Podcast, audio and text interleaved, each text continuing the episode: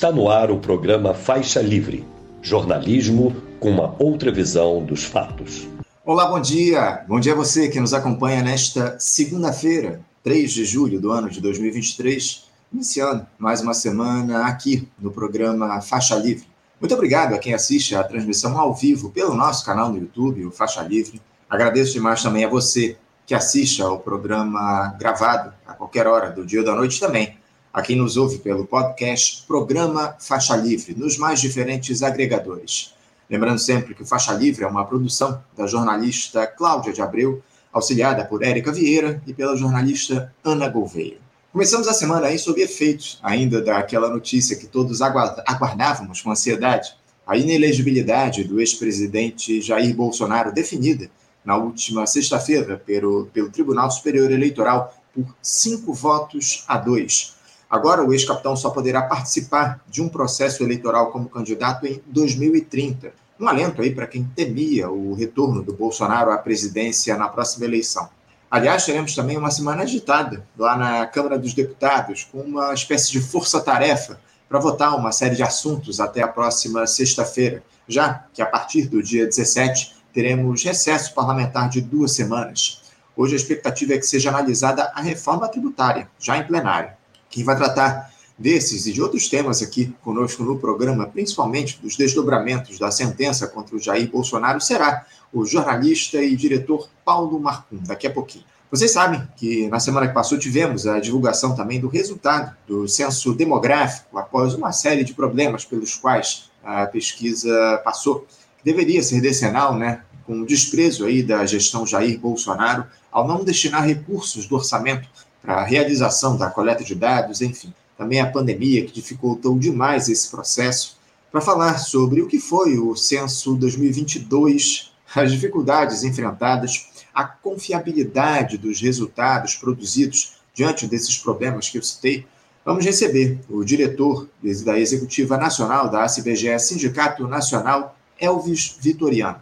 Hoje é dia de falar também sobre economia aqui no programa especialmente do anúncio do Conselho Monetário Nacional da mudança do regime de metas de inflação no país, que passará a ser de meta contínua a partir de 2025, como acontece em quase todo mundo.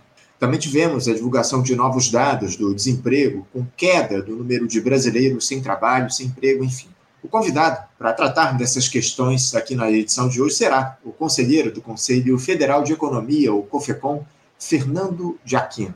Para finalizar a edição desta segunda-feira, eu vou bater um papo, mais uma vez, com a coordenadora geral do Sindicato Nacional, aliás, do Sindicato Estadual, dos Profissionais de Educação do Estado do Rio de Janeiro, CPRJ, Helenita Bezerra. Ela que vai fazer um balanço final sobre o que foi a greve da educação no Rio, greve esta encerrada na última quinta-feira. Houve um acordo com o governo Cláudio Castro a respeito das reivindicações do sindicato e os profissionais passam agora ao estado de mobilização, com as aulas já retomadas desde a última sexta-feira. Um tema importantíssimo, vamos saber aí o que ficou acertado. As expectativas do sindicato para o cumprimento desse acordo consagrado no Tribunal de Justiça do Rio de Janeiro. Entrevista importantíssima para fechar o Faixa Livre de hoje, que, como de costume, está imperdível.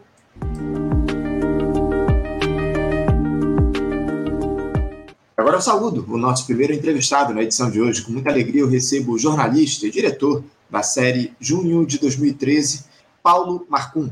Paulo Marcum, bom dia. Bom dia, tudo bem? Tudo bem, Paulo? Muito obrigado por você aceitar aqui o nosso convite para fazer esse diálogo conosco no Faixa Livre. Uma alegria te receber aqui no nosso programa. Paulo, o, a segunda notícia mais esperada por aqueles que defendem a democracia do nosso país acabou se confirmando na última sexta-feira quando o Tribunal Superior Eleitoral, o TSE, tornou o ex-presidente Jair Bolsonaro inelegível pelos próximos sete anos, até 2030, condenado pelos crimes de abuso de poder político e uso indevido dos meios de comunicação.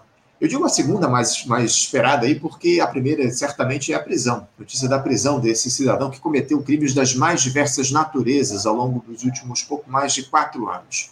Isso se dá, Marco, em um momento em que o governo Lula vem enfrentando uma série de dificuldades de gestão, não só pelo fato de a extrema-direita ter avançado em cargos no legislativo, ainda, ainda está muito mobilizada, inclusive, na sociedade, mas também pelos acordos que precisaram ser construídos pela tal da governabilidade, já que o petista não optou pela mobilização popular para ganhar as eleições.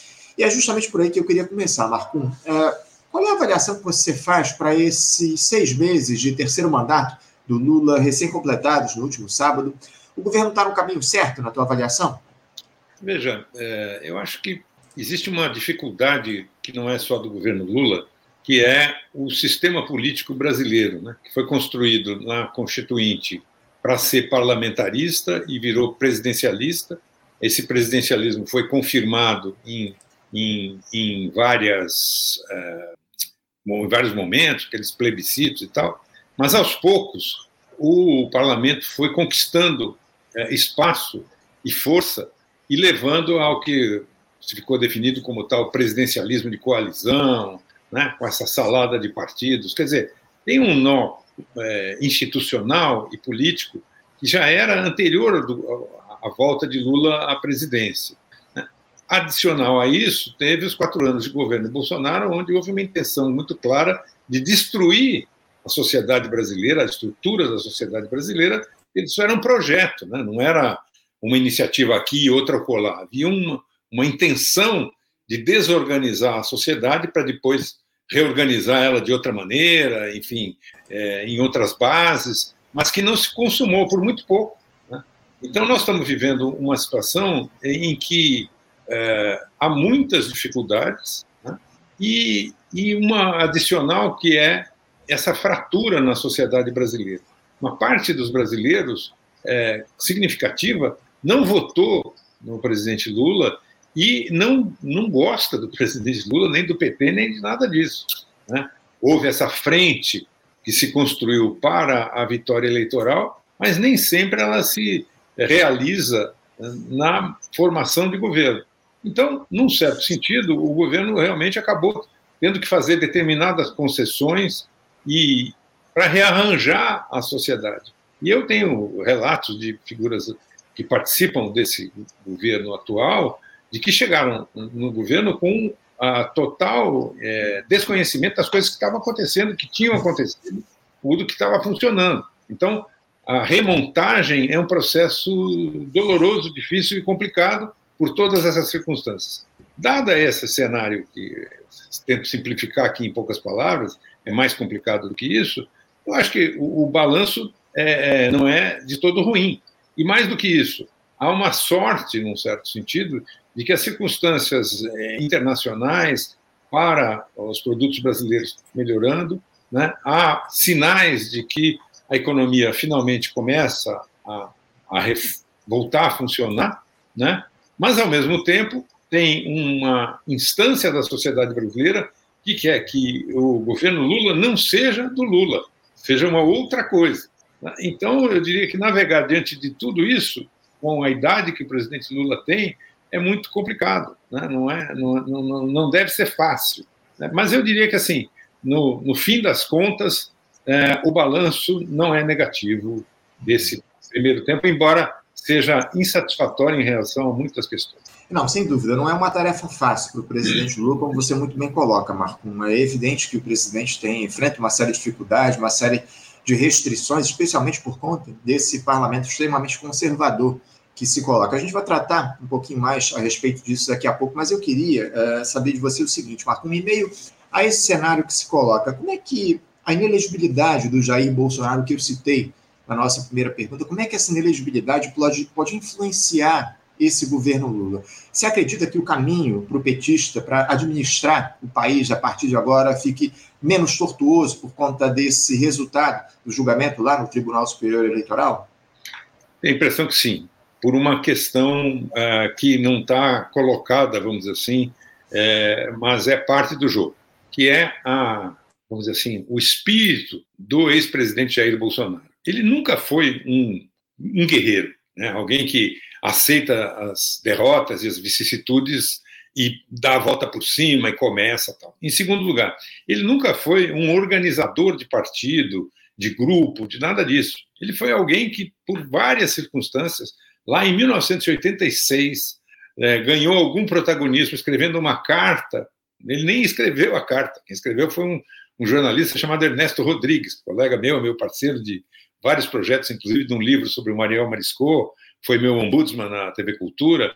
O Ernesto é que era repórter da sucursal do Rio de Janeiro da Veja, quando apareceu lá um capitão que dizia representar um grupo com uma reivindicação, aquilo virou a carta do leitor e impulsionou o início da carreira de Bolsonaro. Depois ele virou vereador, né, teve um curto período de vereador, um deputado do baixo clero, todo mundo sabe disso, e se popularizou a partir da presença em programas do tipo CQC, é, Luciana Jimenez e companhia, e de um trabalho de redes sociais muito grande, mas que acabou, vamos dizer assim, sendo convergindo a, a, a insatisfação de um segmento importante da sociedade brasileira que não queria o PT no poder, que era que tem medo do comunismo, né? Saiu uma pesquisa agora de 52% da, dos brasileiros temem que o Brasil possa virar comunista. Eu não sei onde está esse, esse temor, mas enfim. É, mas de todo modo, ele não é um, batalhador. Então, ele deixando de ser elegível, né, eu acho que ele perde força política e essa ideia de que ele pode vir a ser o galvanizador da oposição, eu acho que não, se, não fica em pé. Mas é palpite é, baseado um pouco né, na trajetória do Bolsonaro né, e nessa circunstância. Quer dizer, ele vai criar é, momentos de batalha, inclusive jurídica, para tentar reverter a decisão, mas essa decisão é irreversível. E há a perspectiva e possibilidade de que outros, outras condenações o alcancem. Né? E faz sentido isso na medida em que ele atuou nesses quatro anos como presidente, é, desprezando todas as regras da democracia e dos direitos humanos, nem se fala. É, o, o Marco, eu digo aqui, pela, pela primeira vez, de, desde 1990, o Jair Bolsonaro ficou sem mandato, né? E, e, vai ficar pelos próximos sete anos até o ano de 2030. Vamos ver aí como é que vai se dar essa, essa caminhada do ex-capitão aí, sem cargos públicos, enfim, sem poder se candidatar. Eu, eu tenho lá minhas dúvidas a respeito dessa, dessa força que o Bolsonaro vai conseguir acumular ou vai manter até lá o ano de 2030. Muita gente diz aí que ele vai se colocar como um cabo eleitoral fortíssimo para eleger deputados, senadores, aí, prefeitos, inclusive, já na, nas eleições de 2024. Enfim, vamos, vamos aguardar aí para ver como é que vai se dar essa correlação de forças ao longo Anderson, Sim. só um rápido parênteses, é o seguinte, às vezes é bom a gente olhar para a história do nosso país para lembrar de coisas que às vezes são esquecidas. Em 1937, o candidato mais forte à presidência da República, que tinha um partido com um milhão de seguidores, era o Plínio Salgado, né, do, da Ação Integralista Brasileira, partido de orientação fascista. Né? O, o, Plínio Salgado é, não foi candidato porque não teve eleição, né? não é que houve inelegibilidade dele, não, veio o golpe e acabaram com as eleições. Mas ele desapareceu politicamente ao longo do período, depois ele acaba lá no, já no, depois da ditadura, como uma figura irrelevante. Né? Uhum. Né? E tinha uma forte popularidade, essa extrema-direita, naquele momento. Uma circunstância de país diferente, um país distinto do que a gente tem hoje, mas, quer dizer, eu acho assim, nada. Né, o, o Gênio Quadros, para citar um outro exemplo, que não tem nada a ver com Plínio Salgado, mas era presidente da República, renunciou, achou que ia voltar ao poder pelos braços do povo, não voltou, acabou prefeito de São Paulo. Uhum. Né? Eu penso que ao Jair Bolsonaro está destinado um, um, um, futuro assemelhado. Não vejo nele alguém que vá renascer e surgir como grande líder da oposição. Posso estar errado e amanhã depois isso vai estar gravado, a gente vai ver, mas a sensação que eu tenho é que é, o destino dele é mais parecido com essa dupla aí do que com, por exemplo, o presidente Lula, que passou 580 dias na prisão e voltou à presidência da República, né, porque, entre outras coisas, havia construído um partido à sua volta, né, com uma proposta definida que é o único partido consistente é, do cenário político brasileiro, né, que tem história, tradição, relevo e que presença parlamentar né, é o PT. Não há discussão sobre isso, eu acho. Uhum. Não, sem dúvida alguma. Bolsonaro não tem qualquer tipo de, de reconhecimento com, com partido político, como você muito bem coloca. Né? O, o Lula está conectado às, às, às, massas no nosso país já há muito tempo. É a maior liderança política, sem sombra de dúvidas, no nosso país e, evidentemente, está ligado a um projeto político já desde que se tornou. É, se tornou dirigente sindical, enfim, é uma figura muito querida, acima de tudo, por todos e tem essa conexão com a política, algo que o Bolsonaro, de alguma forma, tentou se deslocar, pelo menos lá, durante o processo eleitoral, durante a campanha de 2018, tentou se colocar como um outsider, como um fora da política, justamente para contestar o que estava colocado a partir daquele, daquele rebuliço que provocou a, a, a Operação Lava Jato aqui no nosso país. Agora, o, o, o Marcon, é, em meio a. Aliás, como é que a esquerda, na verdade, eu queria tratar agora um pouquinho da questão da, do campo progressista. Como é que a esquerda ela pode se aproveitar da saída do Bolsonaro da disputa eleitoral até, até 2030? A inelegibilidade do ex-capitão ela se coloca aí como uma janela de oportunidades, digamos assim, para o campo progressista avançar isso não tende a acontecer? A extrema-direita deve continuar muito fortalecida ao longo dos próximos anos? Veja, eu estou caminhando para 71 anos, tenho 51 anos de profissão, 52, 53 anos de profissão. É, e a minha bola de cristal está cada dia pior. É uma coisa que eu realmente tenho muita dificuldade de vaticinar certas coisas.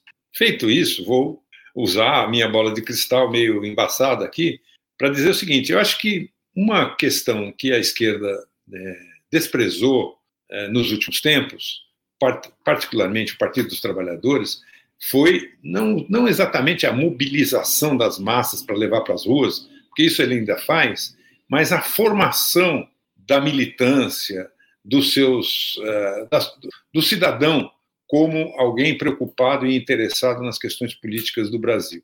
Né? Num certo sentido, prevaleceu a ideia do próprio presidente Lula, é, que tem tudo a ver com a origem dele, com as, as compreensões dele, vamos dizer assim, com a característica ideológica dele, de que se você oferece para as pessoas três pratos de comida por dia, uma geladeira ou um carro, né, uma televisão, isso e aquilo outro, quer dizer, produtos de consumo, você transforma o cidadão pobre em consumidor, o avanço é já tão grande que resolve outras questões.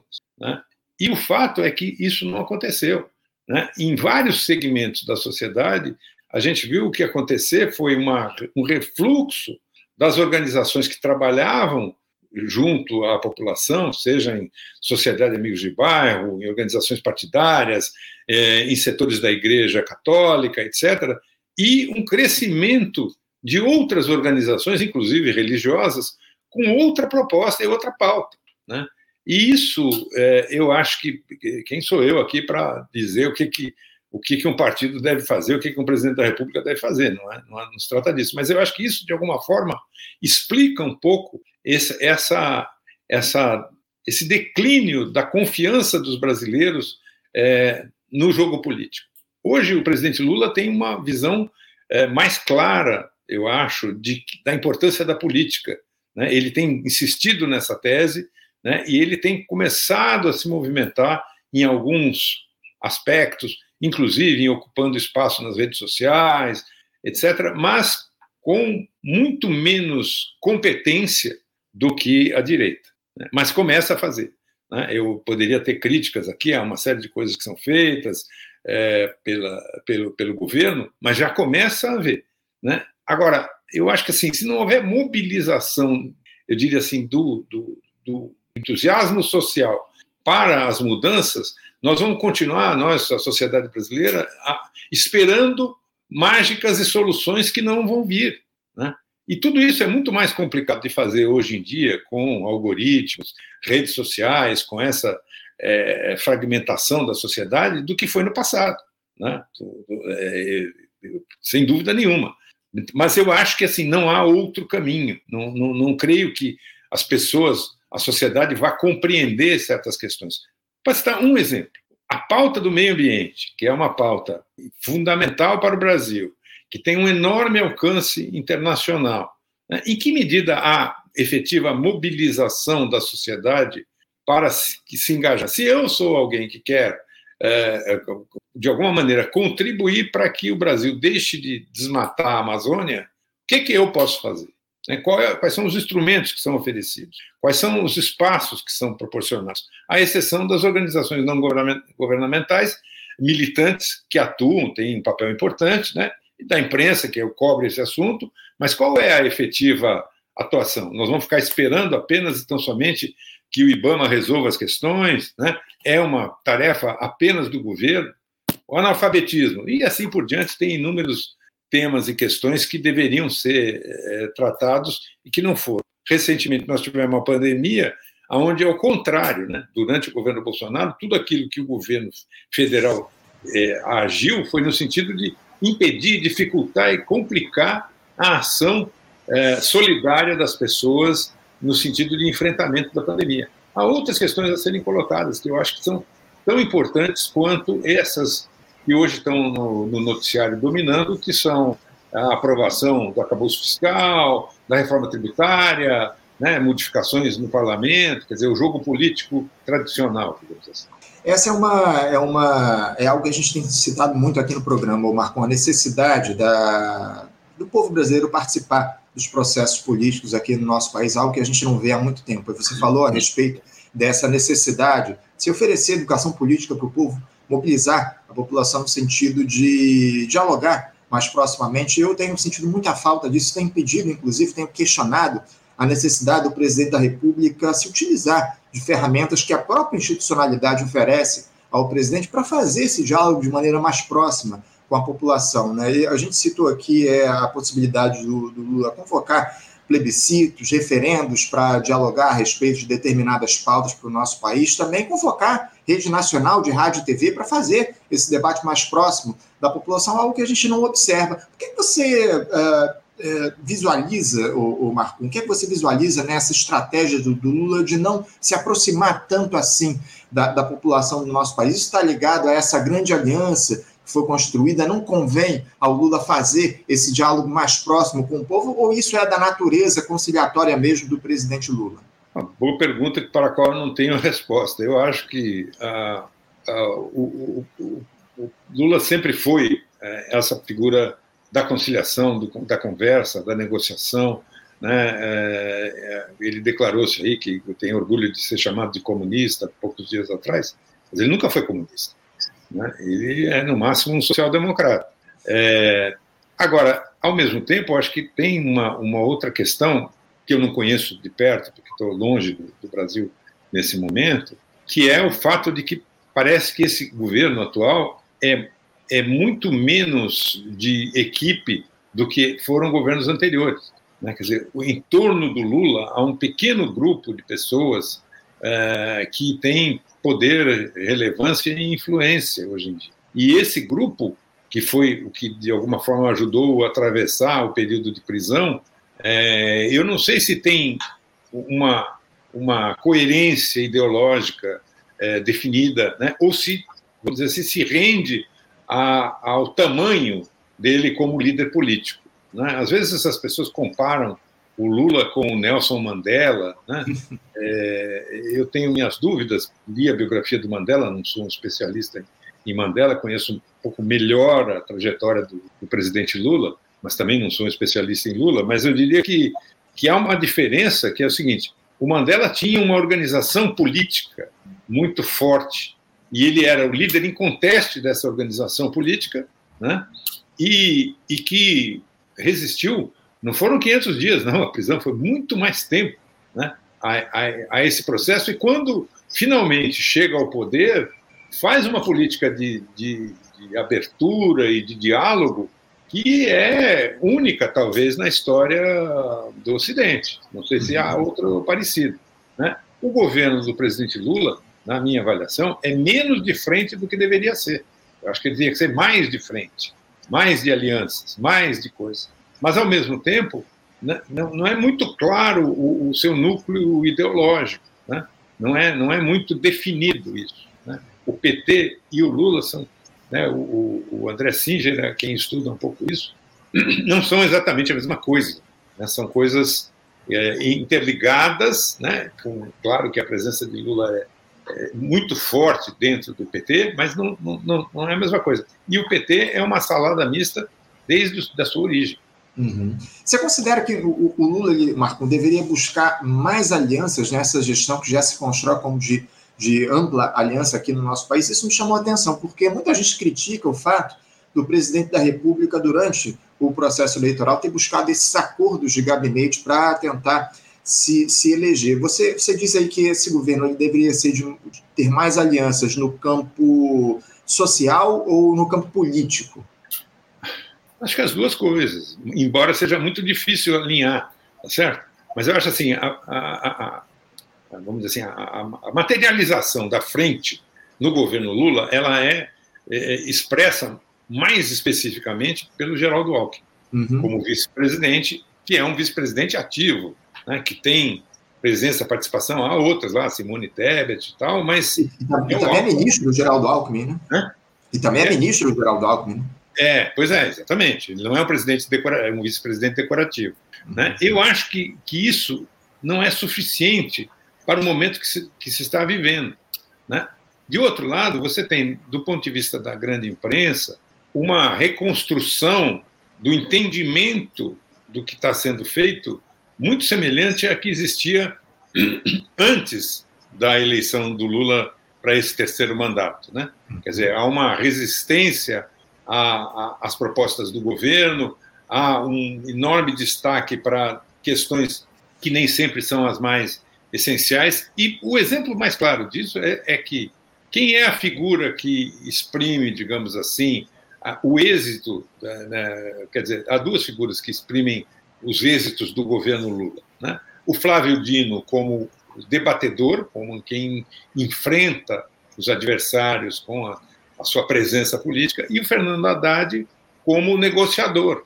Né? Fernando Haddad, cuja trajetória política tem lá a Prefeitura de São Paulo, tem os anos, oito anos ou mais de Ministério do, uh, da Educação, mas que agora na, na economia está sendo aceito pelo, pelo mercado, entre aspas. Né? E eu acho que é pouco isso para resolver a encrenca do Brasil, em que 49% dos, dos brasileiros votou numa proposta de um sujeito que achava o coronel Carlos Brilhante Ustra né, um, um, um, símbolo da humanidade.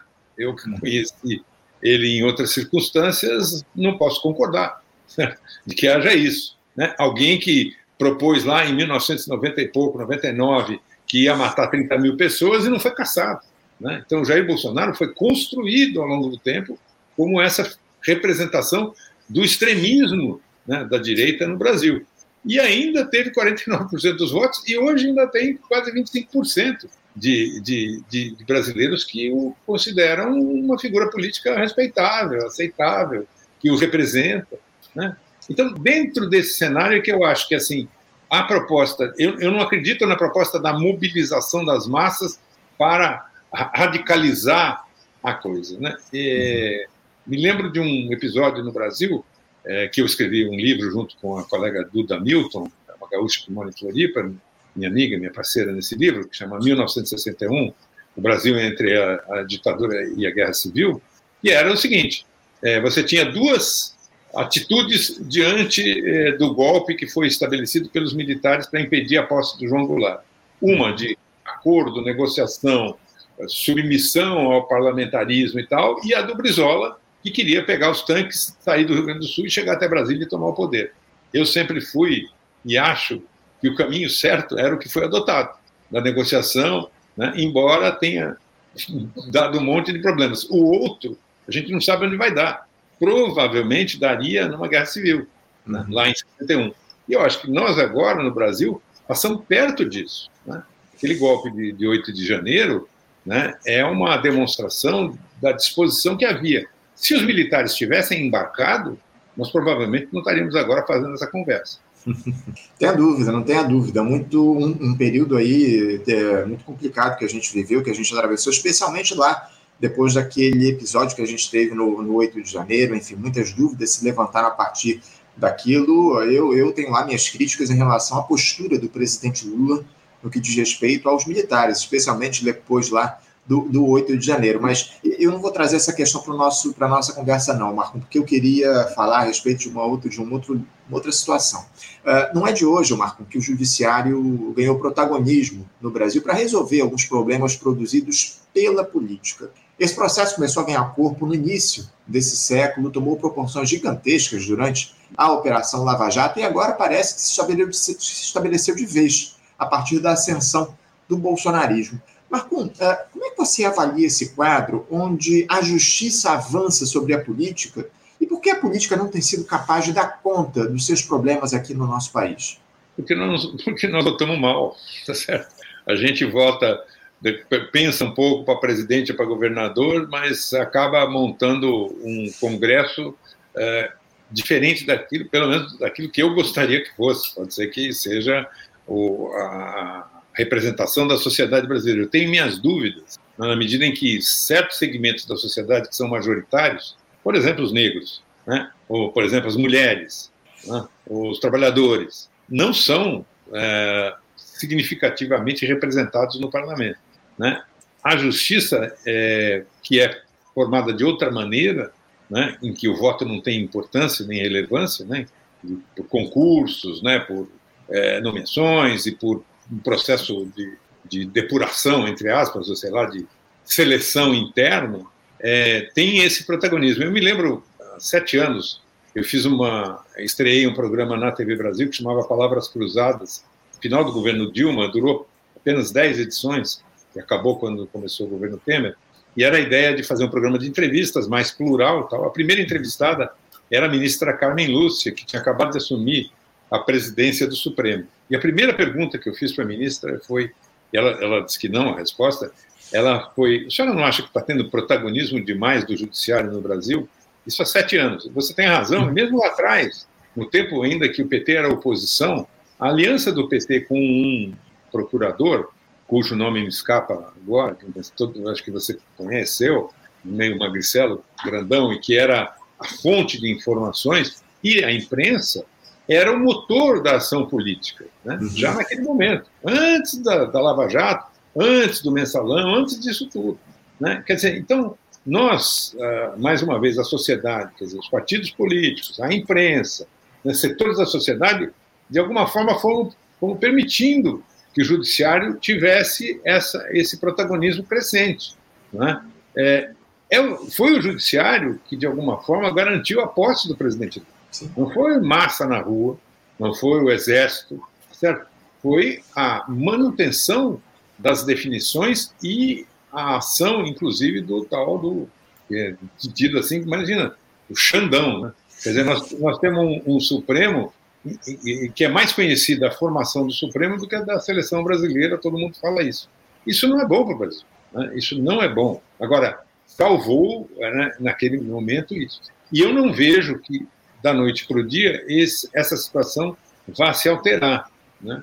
Eu acho que assim é, nós fomos deixando, a sociedade foi deixando que o parlamento se desmoralizasse sucessivamente e se organizasse como um, um espaço aonde, aonde as decisões, as deliberações acontecem sem que haja muita clareza e transparência e muito menos influência da sociedade sobre isso. Pergunto a quem nos está assistindo aí, quando é que da última vez você falou ou mandou uma mensagem para o seu deputado, para o seu senador, para o seu vereador, se é que você lembra quem é que você ajudou a eleger.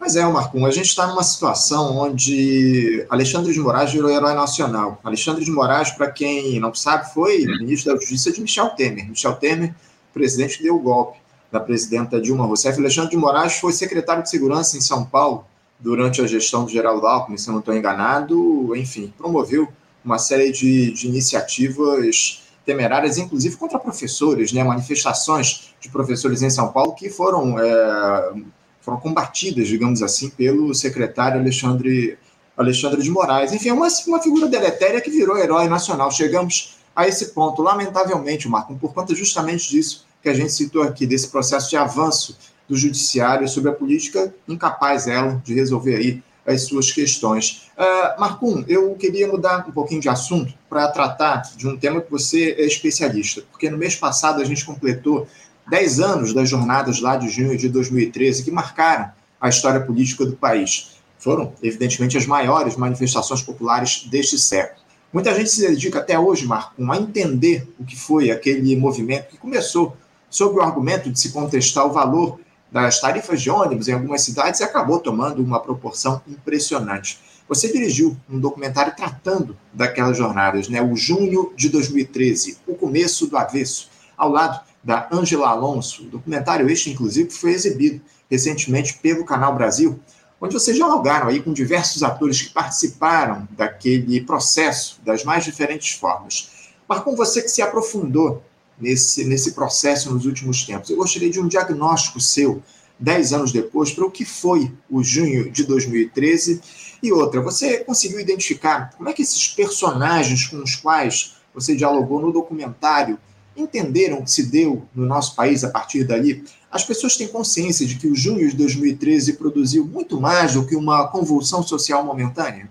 É, eu acho que tem sim. A repercussão que teve a comemoração dos 10 anos nos jornais, é, nas emissoras, enfim, é, demonstra um pouco isso. Quem entende mesmo do assunto é a minha parceira Ângela Alonso, é, e eu vou explicar um pouquinho como é que aconteceu esse, essa série de documentários, que também depois virou um filme chamado Ecos de Junho, está na Globoplay, que é uma ideia de tentar entender como é que 2013 influenciou 2018. É, havia um edital que permitia a inscrição de projetos é, que tivessem como base de conteúdo material da agência France Press a agência de France Press, que é uma agência de notícias, ela cobre o Brasil da mesma maneira que as principais agências noticiosas do mundo, quer dizer, com reportagens que são apenas flagrantes da rua ou de, do que está acontecendo, sem repórter presente, sem muita editorialização, salvo aquilo que, que é a seleção do material. Né? E aí, diante disso, eu fui pensar num assunto, conversei com a Ângela, falei, mas você não tem um assunto aí que possa ter material na France Press? Ela falou, eu estou trabalhando na, na, nas, nas, chamadas manifestações de junho de 2013. Aí eu fui ver, tinha muito material, a France Press estava com uma equipe reforçada por conta da Copa das Confederações. Esse foi o início do trabalho. Material bruto, filmagens das ruas, né, que estava disponível por, por um valor possível de ser utilizado, porque muitas vezes documentário você não consegue fazer se você não filmou na época, porque quando vai comprar o material é muito caro. Daí nós tomamos o, princípio, que foi muito pautado pela Ângela, de não colocar especialistas, analistas, jornalistas, sociólogos, nada disso no documentário. Só tem militante. E militante das mais diversas correntes. E entrou muito nesse aspecto, mais uma vez, a insistência da Ângela, no sentido de que aquilo fosse plural realmente, que se registrasse as opiniões, os pontos de vista dos principais grupos envolvidos deixando de lado a ideia de que aquilo foi uma manifestação da esquerda que foi cooptada ou foi de alguma forma sequestrada pela direita, ou de que era uma manifestação contra a corrupção apenas, e a gente acabou caminhando para o primeiro título, era Mosaico 2013, né? era a ideia de que isso era um, uma, mistura de coisas muito distintas. Né? E quanto mais nós entrevistamos mais de 50 pessoas, de várias cidades do Brasil, de vários grupos políticos, da direita até a extrema esquerda, o que é que ficou evidente? Que era isso, que tinha antes mesmo de 2013, já havia mobilizações por pautas. A Ângela está na Folha de São Paulo de hoje, com um artigo nessa, nessa toada exatamente, né, que reflete o livro que ela escreveu sobre o assunto, livro que eu ainda não, não li, infelizmente. É, mas o que, que acontece? Ali foi um daqueles momentos, o Fernando Henrique falava em faísca, né, que em certos momentos a sociedade é, desperta por conta de uma faísca e aquilo pega fogo. Esse foi um dos momentos em que isso aconteceu. E vários grupos foram para a rua e se uniram, de alguma maneira, nas manifestações por pautas tão diversas que há uma entrevistada que, para mim, é, é, muito emblemática a conversa dela, que ela diz assim, eu me lembro da, da pauta estranha que era contra a tomada de Três Pinos. Teve até isso teve manifestações a favor uh, da autonomia da Polícia Federal, né, contra uh, um projeto de lei tal local, contra a corrupção, contra isso, contra os 20 centavos, enfim. Né?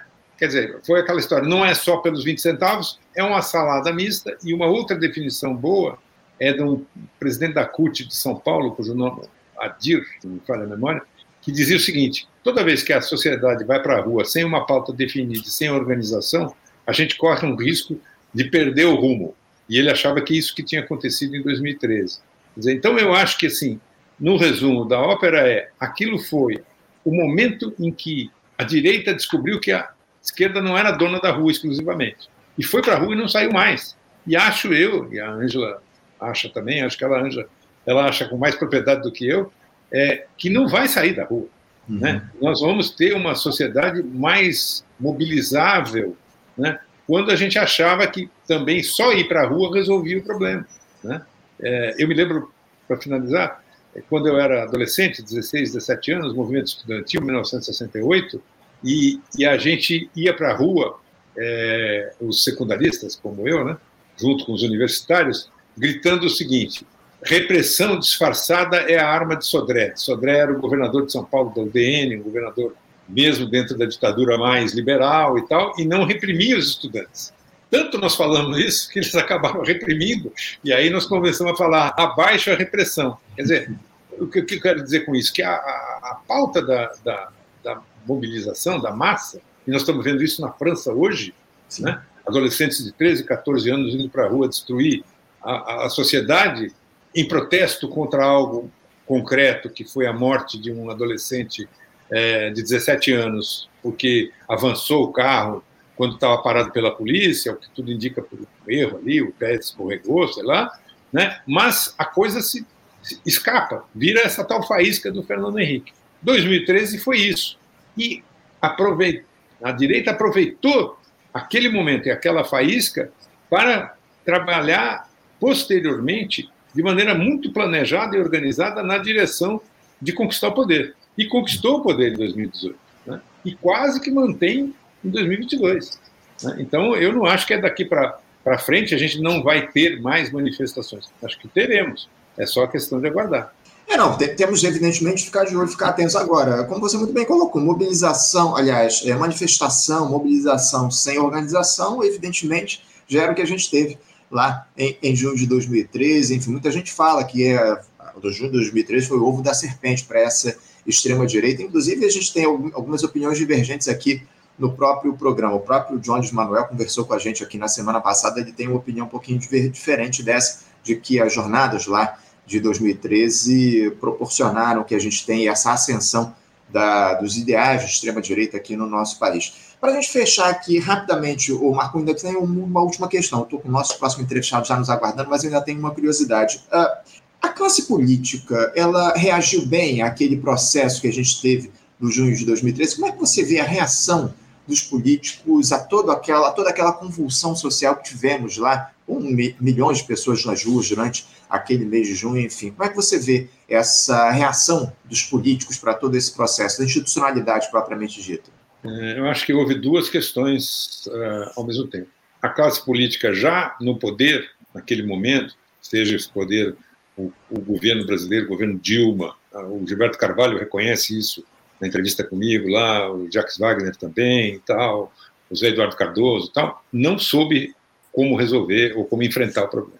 E o que aconteceu paralelamente a isso foi ali o surgimento de lideranças e figuras políticas que estão no cenário hoje, como a Carla Zambelli, por exemplo, uhum. né, e outras figuras que, a partir de 2013, se destacaram e conquistaram, né, na, em 2018, é, espaço no parlamento.